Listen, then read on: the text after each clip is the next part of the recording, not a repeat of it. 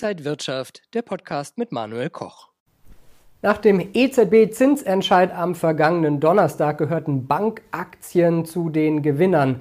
Sind die jetzt für Anleger interessant geworden, Deutsche Bank und Co? Das besprechen wir heute im IG Trading Talk und zugeschaltet aus Eschweiler ist mir der Marktanalyst, der Senior Marktanalyst von IG, Christian Henkel. Christian, schön dich zu sehen. Guten Morgen, Manuel. Christian, sind die Bankaktien jetzt die Profiteure oder wer gehört dazu oder wer gehört nicht dazu? Ja, kurz nach dem Zinsentscheid äh, der Europäischen Zentralbank konnten die europäischen Bankaktien deutlich zulegen. Ähm, ja, da stellen sich natürlich wahrscheinlich sehr viele äh, Zuhörer äh, die Frage, ist das jetzt der richtige Zeitpunkt, um ähm, Bankaktien äh, zu kaufen? Ähm, wenn ich mal kurz zurückblicken darf, so im Januar, Februar da äh, stiegen die Bankaktien und ja, dann kam natürlich der äh, leidige Ukraine-Krieg und ähm, ja, da wurden natürlich die Aktien der Kreditinstitute, gerade die, die ein so äh, sehr großes Exposure in Russland haben bzw. hatten, abgestraft. So, jetzt steigen die Zinsen ja, wir sehen ja schon in den Vereinigten Staaten, dass der Zinserhöhungszyklus schon etwas fortgeschritten ist.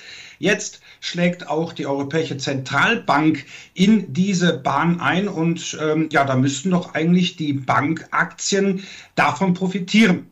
Manuel, in der Regel ist das ja auch so. Wir haben ja auch gesehen, die Banken, ob das jetzt die Sparkassen oder die Volksbanken waren, die haben ja immer ge ähm, geklagt, ähm, ja, weil halt durch die Niedrigzinsphase kaum noch so richtig gutes Geschäft zu machen ist. Jetzt hat sich das Zinsumfeld verbessert und es wird sich auch weiter verbessern.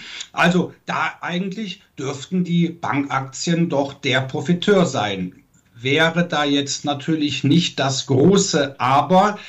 Ja, was natürlich äh, Deutsche Bank und Co. so ein bisschen jetzt in die Parade fährt, ist natürlich die Angst vor einer Rezession. Und ähm, Christine Lagarde von der EZB, die sieht oder möchte noch keine richtige Rezession sehen. Die Ökonomen sind der andere Meinung und Jerome Powell von der Fed sagt ganz klar, ja, eine Rezession wird wohl kommen und letztendlich ist auch diese kaum zu vermeiden. Und da ähm, sind die Banken nicht Profiteur, weil dann natürlich die Kreditnachfrage zurückgeht, äh, zurückgeht. Die Konsumnachfrage ist ja schon rückläufig. Das bekommen die Banken halt zu spüren. Christian, du hast uns hier eine erste Grafik mitgebracht. Kannst du uns noch mal erklären, was wir auf der genau sehen? Wohin fließt da das Geld? Ja gut, das ist immer so eine Frage, die äh, wir uns bei IG, mein Kollege Salabomedi und, und äh, auch meine Wenigkeit uns immer stellen, wohin fließt das Geld? Hier sehen wir die Stocks 600 Sektoren. Ne, wie der Name schon sagt, wird in diesem marktbreiten Index die 600 größten Aktiengesellschaften des ähm, alten Kontinents, des, also von Europa dargestellt. Und hier sieht man eine sogenannte Performance Matrix. Hier wird ganz einfach die Performance der verschiedenen Stocksektoren mit der des Gesamtmarktes auf Sicht der letzten drei Monate und vier Wochen verglichen. So, was ist aber das Ergebnis? Das Ergebnis ist, und wenn wir uns gerade jetzt ähm, die Frage stellen, wenn jetzt die Zinsen steigen, ähm, gibt es Profiteure? Wenn ja, welche? Wer leidet drunter? Ja, natürlich sieht man ähm, hier zwei Sektoren, die ich mal so ein bisschen umrandet habe. Darüber sprechen wir heute, Manuel. Wir haben ja schon die Bankaktien ähm, besprochen, die sich hier in dieser Matrix in einer Erholung befinden. Aber letztendlich der übergeordnete Abwärtstrend ist noch intakt, weil ganz einfach äh, Deutsche Bank und äh, Co. halt unter den Rezessionsängsten leiden. Und Profiteur ähm, sind unter anderem die Versicherungsaktien, ähm, auch ähm, weil letztendlich dieser Sektor als relativ äh, äh zinsunsensibel gilt. Das heißt also, äh, eher profitieren die Versicherungsgesellschaften, wenn die Zinsen steigen oder mit anderen Worten, wenn die Zinsen steigen, ist das ein Sektor, der nicht so abgestraft wird, wenn es zu einer Rezession kommt, wie halt die zyklischen äh, Sektoren äh, Industrie, Automobil, Chemie und so weiter.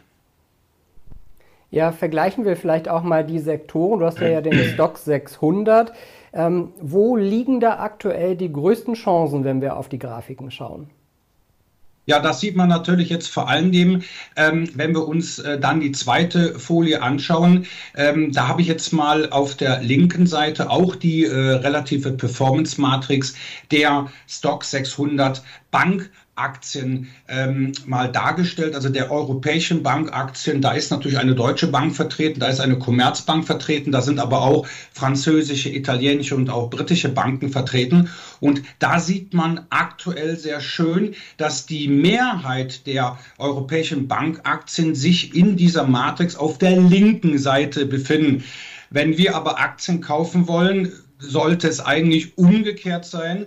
Ähm, das bedeutet also, die Mehrheit der europäischen Bankaktien befinden sich halt im Abwärtstrend oder halt in der Erholung in einem übergeordneten Abwärtstrend. Also da sieht es so noch nicht allzu gut aus. Natürlich haben wir auch da einige kleine Ausnahmen, wie eine österreichische Raiffeisenbank auf der rechten Seite, da sieht man die europäischen Versicherungsaktien. Da sieht es ein bisschen besser aus. Da ist diese Normalverteilung doch eher rechtzeitig zu sehen. Und da haben wir natürlich auch einige bekannte Größen, die wir äh, ähm, ja letztendlich alle kennen, wie beispielsweise eine Münchner Rück, wie beispielsweise eine Hannover Rück oder auch die französische AXA-Gesellschaft. Christian, kannst du vielleicht auch noch mal die Gewinner und Verlierer aus diesen Bereichen herausholen, also von Versicherungen und Banken? Ja, da habe ich natürlich zwei ähm, Aktien mitgebracht, ein Verlierer, ein Gewinner. Ähm, und äh, wir haben ja gesehen, dass der europäische Bankensektor, was den Index Stock 600 Banks angeht, also noch nicht so aus dem Gröbsten heraus ist, ähm, weil ganz einfach die Zinsen steigen, weil die Rezessionsangst da ist. Da habe ich natürlich jetzt hier auf der linken Seite der äh, dritten Folie die Deutsche Bankaktie. Jetzt werden natürlich einige Zuschauer oder Zuschauerinnen natürlich jetzt erstmal natürlich grübeln. Was ist das? Das ist ähm, ein Point- und Figure-Chart.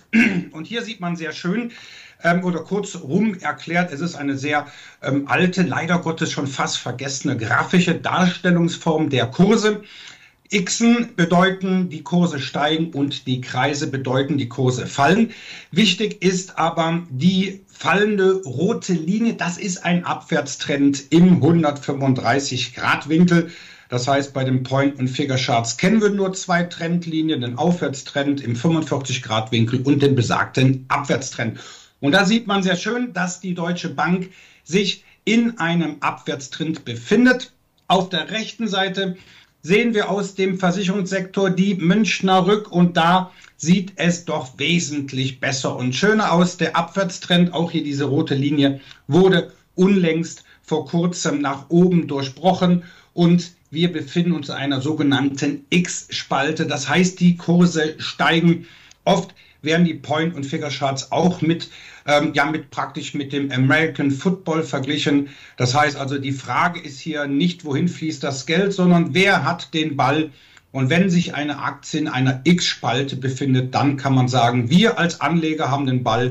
Im Gegensatz zu einer O- oder Kreisspalte, ja, da hat der Markt den Ball und versucht, Punkte gegen uns zu machen. Letztendlich, hier sehen wir Deutsche Bank im Abwärtstrend, Münchner Rück im Aufwärtstrend. Das heißt also, das unterstreicht jetzt letztendlich auch, was wir gerade in der relativen Performance Matrix gesehen haben. Bankaktien, naja, eher Fui oder noch Fui und Versicherungsaktien Hui. Christian, und wie immer am Schluss nochmal die Frage, wie sollten sich Anleger aktuell aufstellen, um durch diese Zeiten gut zu kommen? Naja, wir haben jetzt natürlich auch ähm, einige Belastungsfaktoren, die ja nochmal jetzt in den Medien mehr als bekannt sind.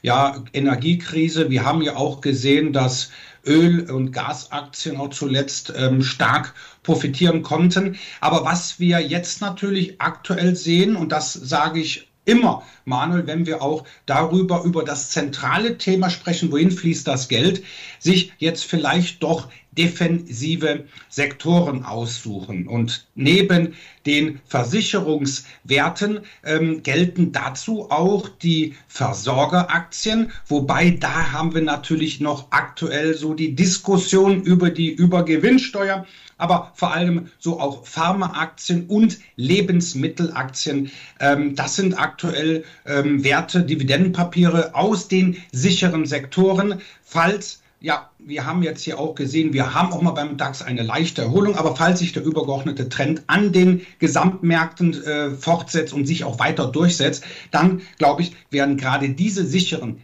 äh, defensive Sektoren gesucht.